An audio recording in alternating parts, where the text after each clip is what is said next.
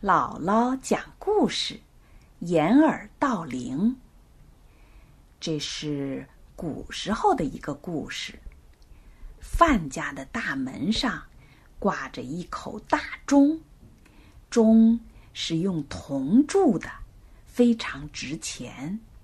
有一个人看见了，就想把这口大钟偷走，可是大钟又大又重。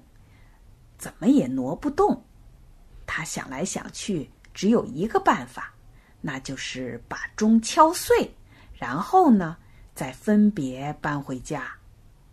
这个小偷找来一把大锤，拼命的朝钟砸去，咣的一声巨响，把他自己吓了一跳。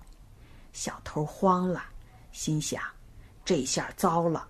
这钟声不就等于告诉人们我正在这儿偷钟了吗？他心里一急，一下子扑到了钟上，张开双臂想捂住钟声，可钟声又怎么能捂得住呢？那声音依然悠悠地传向远方。他很害怕，不由自主地抽回双手，使劲儿地捂住了自己的耳朵。咦，这下钟声变小了，听不见了。小偷高兴起来：“哎呀，妙极了！把耳朵捂住，不就听不见钟声了吗？”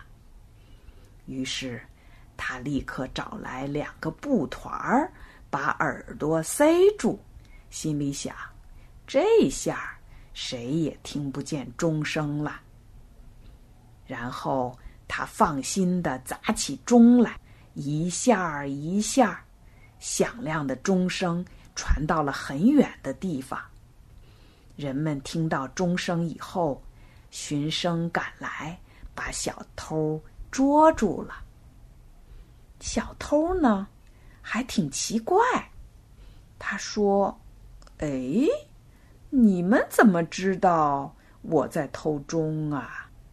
我不是已经把耳朵塞住了吗？大家都笑话他。哎呀，你这个笨蛋，你掩住了你的耳朵，可是没有掩住别人的耳朵呀。后来呀，这个故事就成了一个成语，叫“掩耳盗钟”，因为古时候。铃和钟都是乐器，所以呢，掩耳盗钟后来也被大家说成是掩耳盗铃。